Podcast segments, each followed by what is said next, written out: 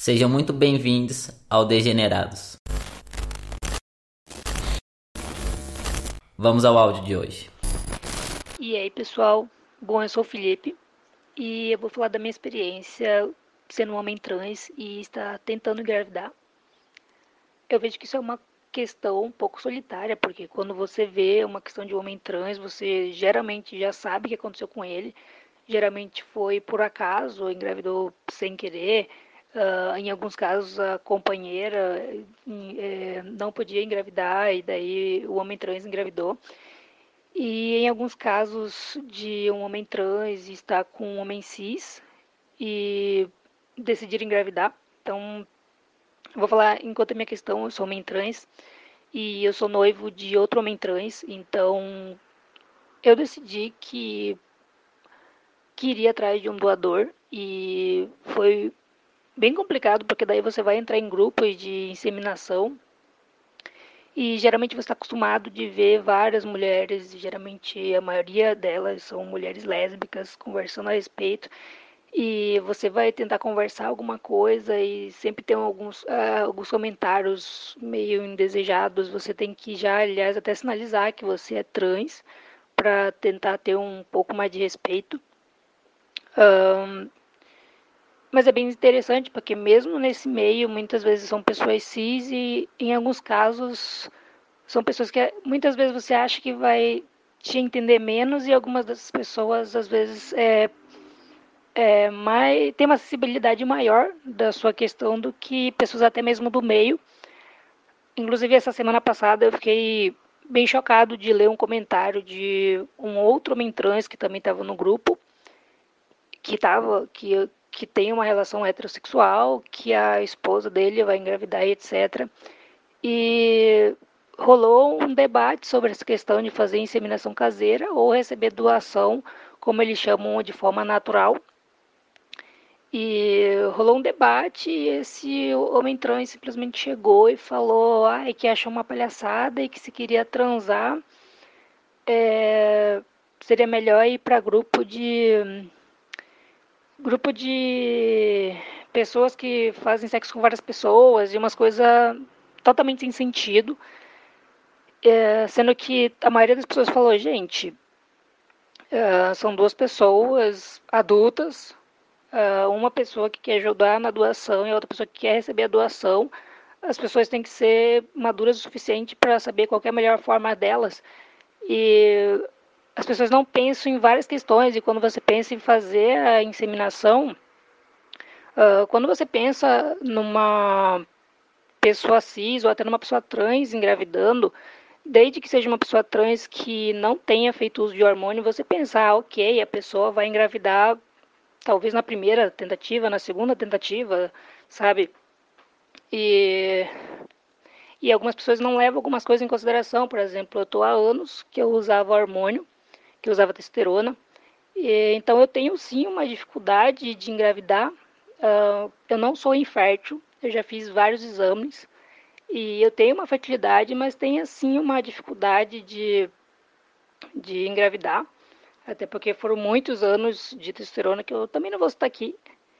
Uh, e eu também não, não sei de certeza se o doador tem alguma questão ou não, mas uh, a gente fez uma ou duas tentativas como o IC, que é via seringa, e nós optamos por fazer depois de forma natural, porque era uma pessoa inexperiente na doação, mas tinha bastante vontade de doar. E eu pensei, se eu posso fazer dessa forma, o meu companheiro não liga, porque a gente tem uma relação muito bem conversada atualmente também. E optamos por essa forma e ler aquilo vindo de outro homem trans que poderia estar na mesma situação de talvez não ter quem gerasse essa criança e ele talvez optasse por gerar, falar esse tipo de coisas. Eu fiquei tipo, nossa, que absurdo. Uh, e a questão médica, é, ficar indo no SUS e ainda ter aquele bendito daquele problema de fazer exames e ele simplesmente querer ficar trocando seu gênero no sistema, sabe? E isso é uma coisa que eu acho, infelizmente, também uma questão meio solitária, porque poucas pessoas falam sobre isso. Uh, como eu falei, uh, eu vi duas pessoas trans no grupo que, que comentaram desse desejo de ser pai e querer gerar e etc. E eu acho muito complicado que a maioria das pessoas não falam sobre essa questão de fertilidade dos homens trans. Eu até penso mais pra frente falar mais sobre isso, mas eu acho triste porque tem muita pessoa trans que aumentar a família. Um, então eu deixo aqui meu relato. Espero que isso possa chegar em alguém que tem interesse também. Um, se você quer aumentar a sua família, não desista. Eu fiz quatro tentativas, na realidade, a quarta tentativa agora eu tô meio que esperando para ver se deu certo ou não. Um, e eu acho que é isso. Até mais. Esse áudio do Felipe é muito. Ele é sensacional porque ele traz muitas coisas pra gente pensar de fato, né? Acho que a princípio a gente até consegue dividir entre é, a questão da medicina em lidar com essa questão da gravidez e a questão dentro da nossa comunidade trans, em como ela também relaciona com isso, né? Sim. Eu acho que a princípio o que me lembrou muito foi o o caso daquele cara trans, o Thomas Bert, se me engano, em que ele não foi o primeiro homem trans a, a engravidar, mas ele ficou muito conhecido e ele tem aquela foto bem emblemática é, que, dele com um pouco de barba na cara, sem seios e, e com a barriga da gravidez, uhum. que é sensacional. E ele escreveu, é, na época que ele estava tentando engravidar pela primeira vez, porque depois ele engravidou umas. Acho que foram três filhos que ele teve ele escreve um artigo né, que chama Labor of Love, que a gente vai deixar na, na descrição da foto do episódio no Instagram. E aí ele fala, né, tem uma parte que ele diz assim que o querer ter uma criança não é um desejo feminino ou masculino, né, mas é um desejo humano de você conceber a sua própria cria. é, mas aí nesse artigo, além disso, ele relata, né, como é que foi a experiência dele em relação aos médicos e como ele sofreu inúmeras discriminações, desde a família, desde os vizinhos, amigos, o irmão dele, parece que ele, ele primeiro perdeu a, o primeiro bebê que ele teve, e aí o irmão dele falou assim, nossa, mas que bom que aconteceu isso, né? Podia nossa. ser pior. É, assim, é, é surreal.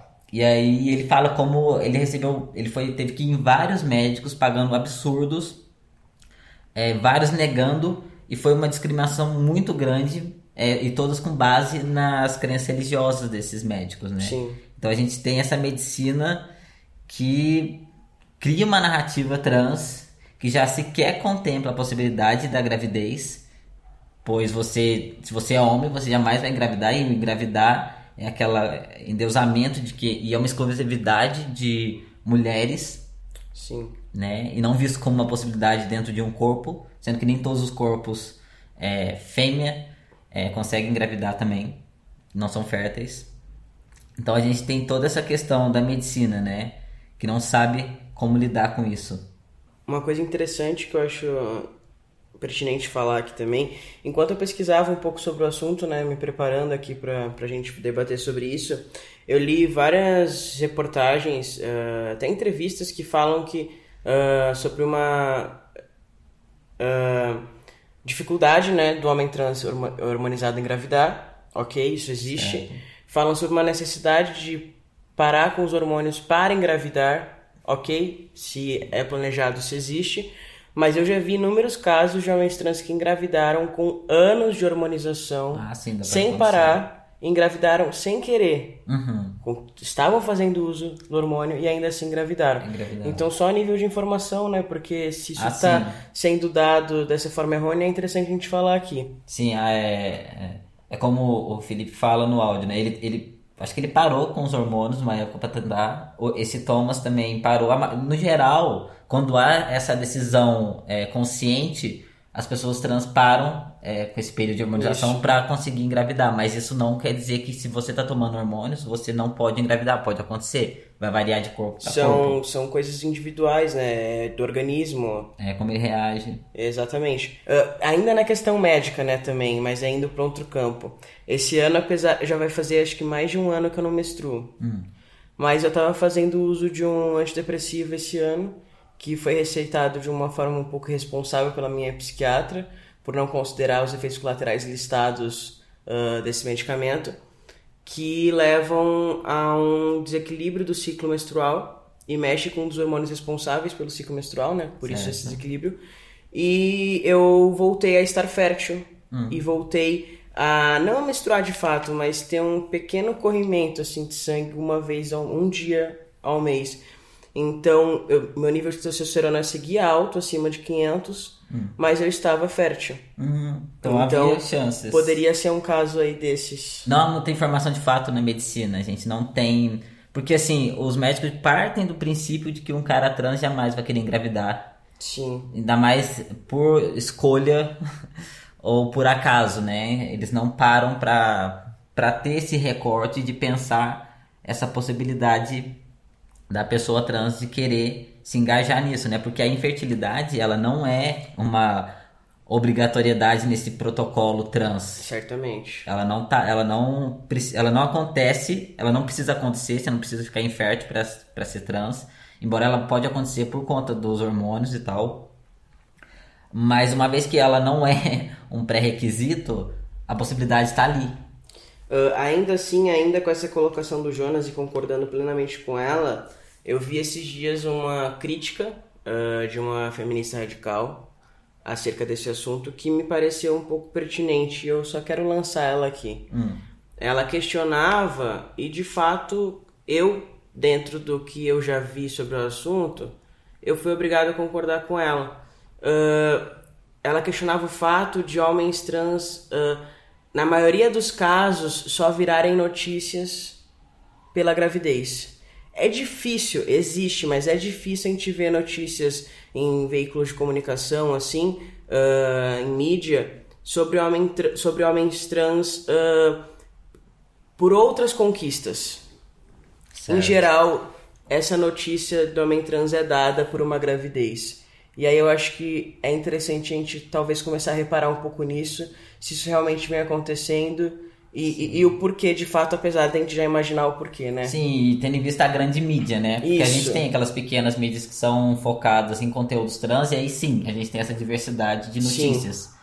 Mas na grande mídia, de fato, porque é aquele sensacionalismo, né? Sim, com é aquele, certeza. Há, há, claro que não é só sobre isso. Há uma exotificação do corpo e como as pessoas frequentemente utilizam a gravidez do cara trans para invalidar a, a identidade de gênero Também. dele. E para além disso, essa questão do organismo feminino, né, de uma pessoa que, que carrega esse organismo uhum. ser um, um, um, corpo reprodutor. Ser, é, e ser sinônimo de mulher. Né? Também. Porque se você.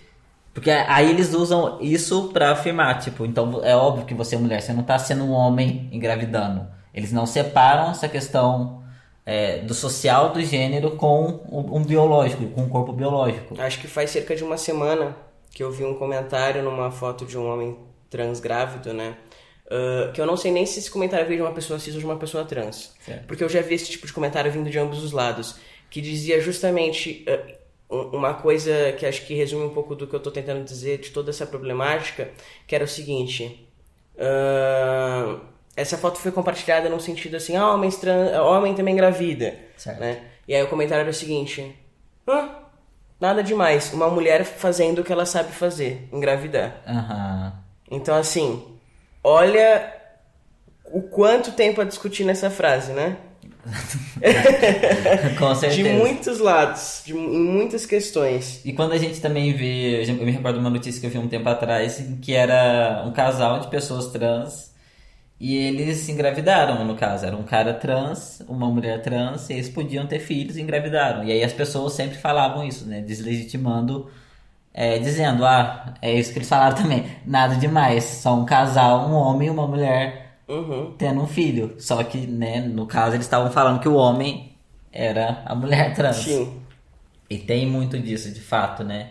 É, as pessoas não consideram, não, não há um respeito e isso também nos leva para uma outra questão que eu acho que entra um pouco mais na sexualidade, que é a de casais homossexuais também podem engravidar. Porque quando a gente tem um cara trans e um cara cis, Sim. eles podem ter uma criança. Ou um cara trans e uma mulher trans, né? Não, mas eu digo na questão de ser um casal ah, homossexual, de ser dois não, homens. Tá certo, tá certo. Não, no não caso, peguei essa parte da sua fala. É, no caso de ser um casal homossexual, e aí a gente até coloca em jogo essa questão da heterossexualidade. tendo em vista ela como o que sustenta a heterossexualidade é a reprodução. É sobre ah, isso. Sim. Né, nesse sentido também casais de lésbicas, né? Uh, uma, uma, mulher trans, uma mulher cis. Uh, uh, agora, recentemente, né, teve um caso de uma mulher trans e uma mulher cis que tiveram uma filha biológica e a mulher trans conseguiu até licença maternidade. Ah. Ela é professora, se eu não me engano. Ela é, é política, ela está em algum mandato, até o nome, ele recorda agora o nome, só lembro o nome da bebê, hum. que eu acho que é Sol até, ah. algo assim. É, e foi um caso desses.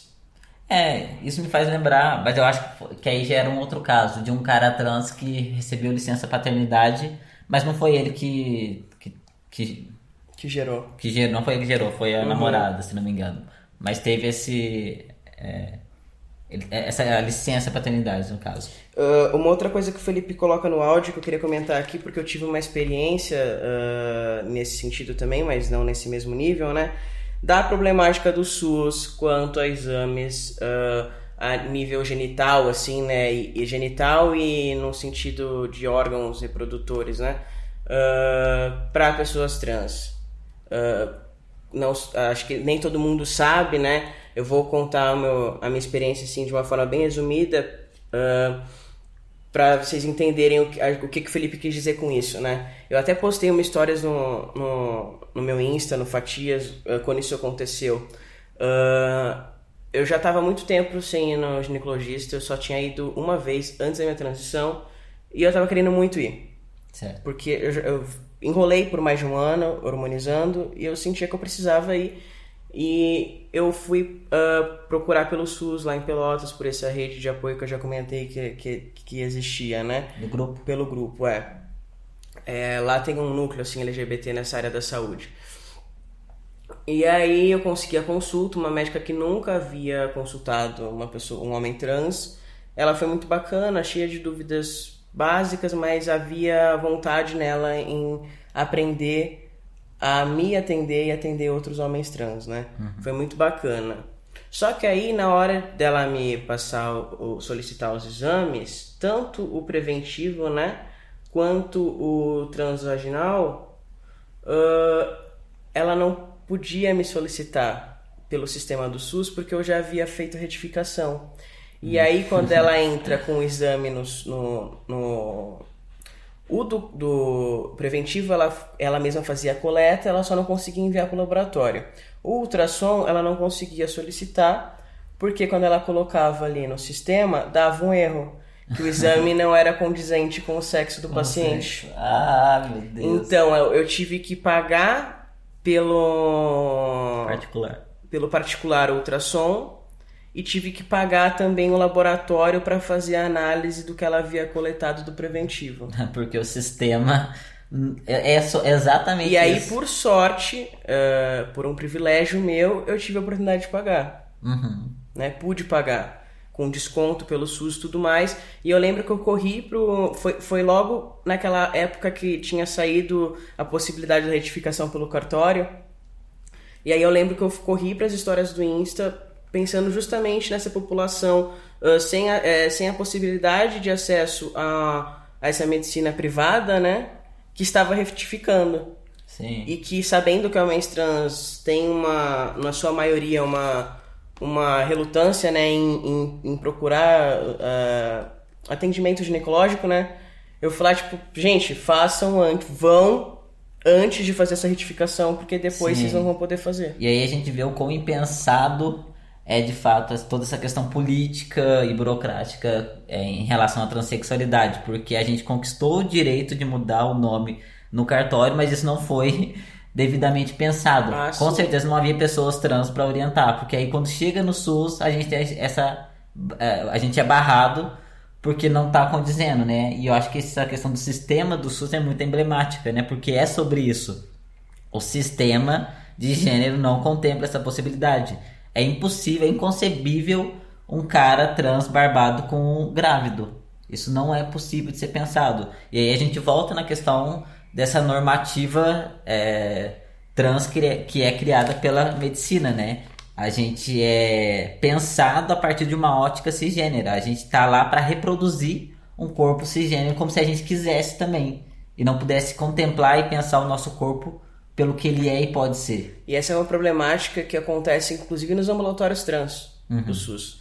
Porque eu, eu lembro que na época uma mulher trans me relatou por cima a problemática. Parece que há uma espécie de liberação para se fazer o exame, mas aí parece que nem sempre a liberação dá certo hum. e acontece um vai e volta, vai e volta e um desgaste até conseguir fazer. Ah. Inclusive, se tiver alguém que faz esse acompanhamento pelo laboratório e puder nos por, pelo ambulatório e, e, já passou por essa problemática, puder nos contar no, no Insta, vai ser interessante, sim. porque eu queria saber um pouco mais de como ocorre isso nos ambulatórios que são pensados para pessoas trans. Tem mas alguns é... casos que eu acho que os exames, os exames ocorrem até no próprio laboratório. Hum. Mas aí, nesse, nesse caso de. Enfim, é, quem souber, quem tiver essa vivência vai saber falar melhor. É, é sempre essa gambiarra, esse desgaste, né? Porque, ah, mas pode conversar, dar um jeitinho na hora. E às vezes até no SUS mesmo, eu acho que mesmo com essa questão do sistema, já deve ter gente que conseguiu os exames e eles alterarem lá, colocar sexo feminino. Mas é, é esse desgaste, né, que não, que não deveria acontecer, né? A saúde é para todos, deveria contemplar todo mundo. Uh, eu queria colocar mais uma última coisa antes é, da gente ir para outra etapa dessa discussão, ainda na medicina, que é uma questão que eu tenho comigo mesmo, tá, gente? É uma coisa pessoal, mas que eu acho que cabe aqui.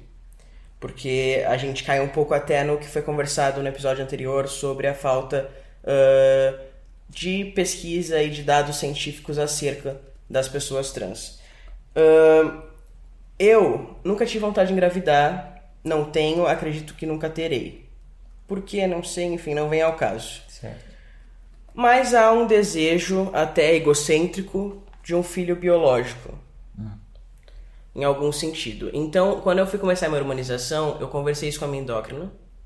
E ela falou: Bom, se você acha que há essa possibilidade desse desejo, o, o ideal seria o congelamento dos óvulos, uhum. né, para garantir que você vai poder fazer isso. A gente sabe que isso não é viável financeiramente para a maioria das pessoas, a inclusive para mim. Então não foi uma possibilidade de fato. é uma possibilidade fictícia. uh, então eu comecei a harmonização, eu já tô há um pouco mais de três anos de harmonização, se eu não me engano, não sei a data, não conto. Uh, Ainda há um pouco desse desejo em mim, apesar de hoje acreditar que eu iria para o caminho da adoção, mas ainda há esse desejo em mim, alguma parte de mim. Mas ao mesmo tempo eu penso que eu não sei se eu o realizaria de fato, pensando. Se a possibilidade não fosse fictícia. O que você diz? Não, se não. Se você tivesse dinheiro para pagar. Ah, não, ela. sim, mas eu digo hoje mesmo. Certo. Eu não sei se eu, se eu acho válido o uso do meu óvulo. Por quê? Porque eu já estou há três anos de harmonização e eu penso que a gente não conhece as consequências a longo prazo para esse feto, para essa criança, para esse adulto uhum. que vai ser gerado disso. Foi o que a gente uh, conversou no episódio passado, no, não sei, eu não me lembro se foi, foi passado. Foi no passado, sim. Sobre essa questão da cobaia, né? Aí o que eu fiz? Fui pesquisar sobre essa temática para poder conversar sobre isso aqui, para não trazer nenhuma desinformação, né? Aí o que eu achei sobre isso? Eu achei uma entrevista com uma é, é, Amanda, é, Amanda Ataide, não sei falar o nome dela, gente. É diretora do Departamento de Endocrinologia Feminina e Andrologia da Sociedade Brasileira de Endocrinologia e Metabologia, SBEM. Uh, eu vou só ler rapidinho os trechos que ela disse, tá? Pra gente certo. se situar. Uh, falando sobre a gravidez do homem trans. Se ele engravidar, é porque o ovário assumiu a sua função e se ele não usar o hormônio feminino, não vai haver risco nenhum para o neném, sendo considerado uma gravidez como outra qualquer. Ela ainda, aí um trecho da reportagem, né? Ela ainda recomenda que o homem trans pare imediatamente com o tratamento com a testosterona, o hormônio masculino, né? Pois poderá masculinizar a genitália de um bebê do sexo feminino e prejudicar a formação normal da genitália de um bebê do sexo masculino. Aí tem a questão de não poder amamentar caso seja mastectomizado. Isso é uma dúvida que o povo sempre tem, né? Realmente, Sim. quando um cara trans tira os seios, ele, não é ele quem vai amamentar, vai ser outra pessoa, no caso. Aí, ok, fico mais tranquilo com essa, com, é, essa fala dela.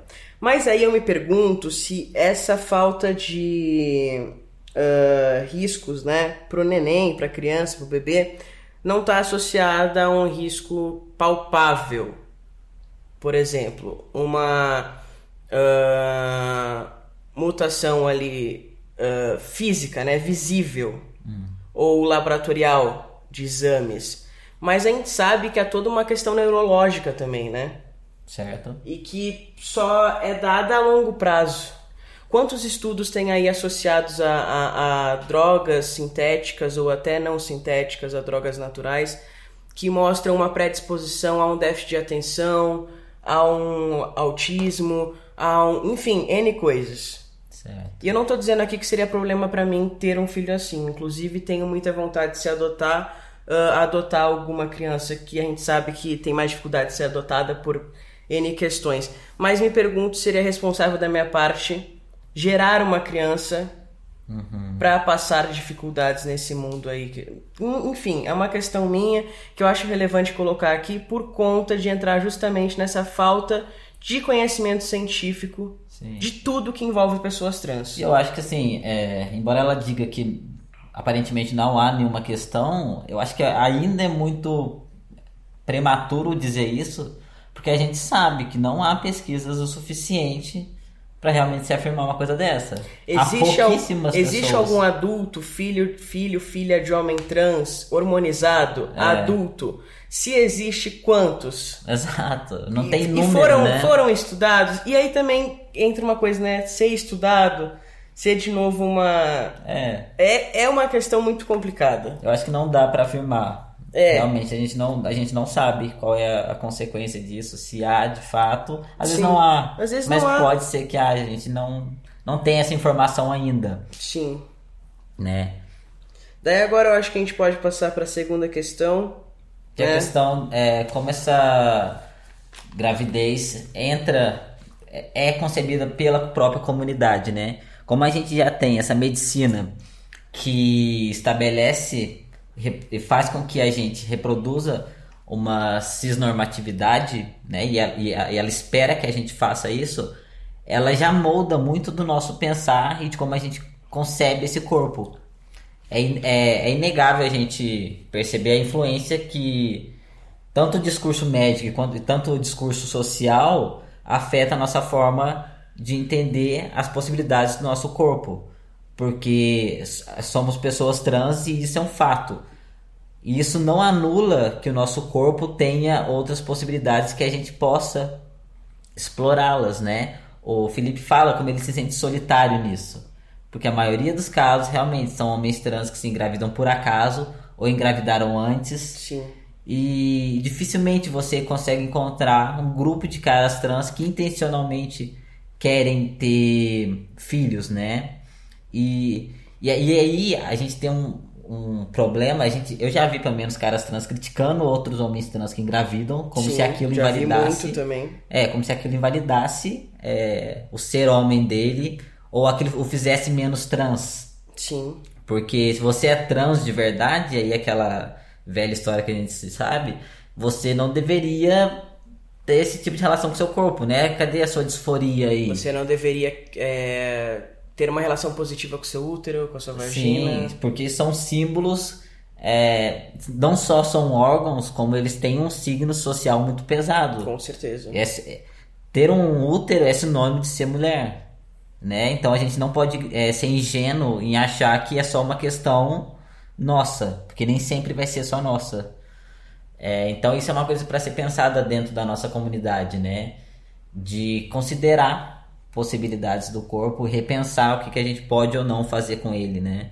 E não necessariamente associar isso a ser mulher ou a ser menos trans. E para além disso, né, esse solitário que o Felipe no, no, nos diz era uma coisa que eu até tinha pensado em. Eu queria ter comentado no episódio anterior e, e acabei esquecendo. Uh, desse solitário, né, que foi tanto falado pelo João Nery e tudo mais, e eu acho que hoje a gente vê essa começa a ver essa solidão em vários recortes do que a gente vem discutindo.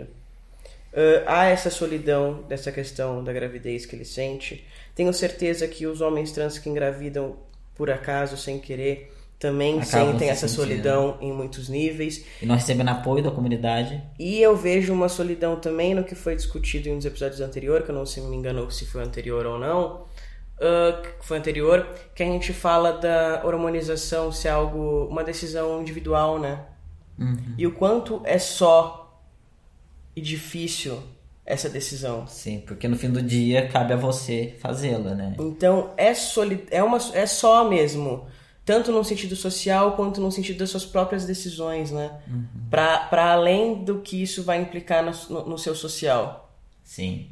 É, é, é de fato uma viagem solitária. Assim, igual o Nery disse, né? Por mais que você encontre pares, que você que o, que o Jonas com os vídeos dele tenha me ajudado a me direcionar quanto à minha hormonização, foi uma decisão solitária e é um processo solitário. Sim. A gente tenta contribuir, mas tenta contribuir, passar a nossa experiência pro outro, mas aí também cai naquela coisa, cada vivência é uma vivência, cada pessoa tem seus desejos per- é, em relação à sua transição, em relação à sua vivência enquanto trans. Então é solitário de fato. E é triste quando a gente da própria comunidade não sabendo, conscientes disso, né, do quão solitário é, não demonstra apoio a outras pessoas trans e não validam outras experiências E- diferentes da nossa. E nesse caso que o Felipe relata, partindo de uma ignorância que vai além da questão trans, sabe? Pô, a gente sabe quais são as chances de, de, é, de fecundação Aham. É, usando, é, é no caso que ele cita os termos né, que, que são usados, é, a inseminação ah, caseira e a inseminação natural. Pô, meu, sabe? Já é um processo tão complicado, né? E, E, é uma gente decisão pessoal. Quem que alguém tem que dar palpite em relação a isso? Sim. E eu acho assim que também extrapola isso indo para uma questão política, porque a gente está falando sobre direito reprodutivo. Sim. Eu acho que todo mundo deveria ter direito a isso. E uma coisa que as pessoas sempre me perguntam essa questão da presença do homem trans é, no feminismo, né? Até que ponto um homem trans pode fazer parte do, do feminismo? Eu acho que em algumas pautas dizem respeito a nós, né? A pessoas trans. Como, por exemplo, é, tendo em vista toda essa discussão da gravidez, a gente tem a pauta do estupro, a gente tem a pauta do aborto, da violência obstétrica. Então, a gente, essas pautas dizem respeito a nós. E quando a gente está discutindo isso, pessoas transmasculinas têm o direito de falar sobre isso também, né? Porque a gente está sujeito a isso, isso E quando você fala dessa violência, eu ainda penso num recorte para pessoas trans de ser atendido por um, por um médico, por uma pessoa ali que vai fazer o parto, enfim, ah, que tem essa visão é, é da medicina que não contribui para a vivência trans. E essa pessoa ainda está ali num momento vulnerável onde ela pode ser ainda mais viol- violentada. Isso me lembra um áudio que a gente recebeu que acabou não entrando ah, nos episódios, mas que era muito pertinente, mas por uma questão de logística a gente não conseguiu enquadrá-lo. Talvez coubesse até aqui, então eu vou falar rapidinho sobre ele. É uma mulher cis lésbica nos mandou ele. Ela é farmacêutica. E ela tem feito aplicação de testosterona em alguns homens trans que chegam lá é, com acompanhamento, né, com a receita e tudo mais. E ela relata de um caso que ela, a primeira vez que ela aplicou nesse homem trans, né, que esse homem trans ficou com os olhos marejados e relatou que nunca havia não sentido uma dor absurda na aplicação e que ficava dias sem conseguir caminhar direito. E ela mesma relata que isso não é para acontecer, que isso não ocorre, que a, a não ser que a pessoa não saiba aplicar ou que tenha aplicado de má vontade, Má ou vontade. com má intenção. Então aí entra um outro recorte violento, né, que pode acontecer também Sem nesse dúvida. atendimento A na área gente da saúde. sujeito a isso, né? E aí eu acho que isso implica em várias coisas, como você mesmo tinha falado, para eu aplicar em você, porque você estava inseguro de ir numa farmácia aplicar. Sim, Isso eu, é- eu já aplico, ah, a- eu faço uso da Nebido, já faz acho que dois anos e meio que eu uso a Nebido, e eu, mu- a Nebido elas são 4ml, né, então você tem que tomar na, na nádega mesmo, acho que na coxa é até inviável. Ah, lá em Pelotas eu tinha um, um- um ambulatório que eu ia, ah, que eu pagava, né, para me aplicarem, que eu consegui criar ali um ambiente seguro, confiava ali naquele local. Ah, mas agora que eu não tô mais lá, eu, eu morro de medo. Porque a gente sabe que a aplicação de uma injeção nessa região é muito perigosa. Sim. Então, eu me sinto extremamente vulnerável. Sim. A gente está sujeito a essas violências, né? E não por acaso a gente também tem pessoas que querem se auto-aplicar por conta disso, né? Com certeza. Porque você não se sente seguro, você não sabe até que ponto aquele profissional é confiável.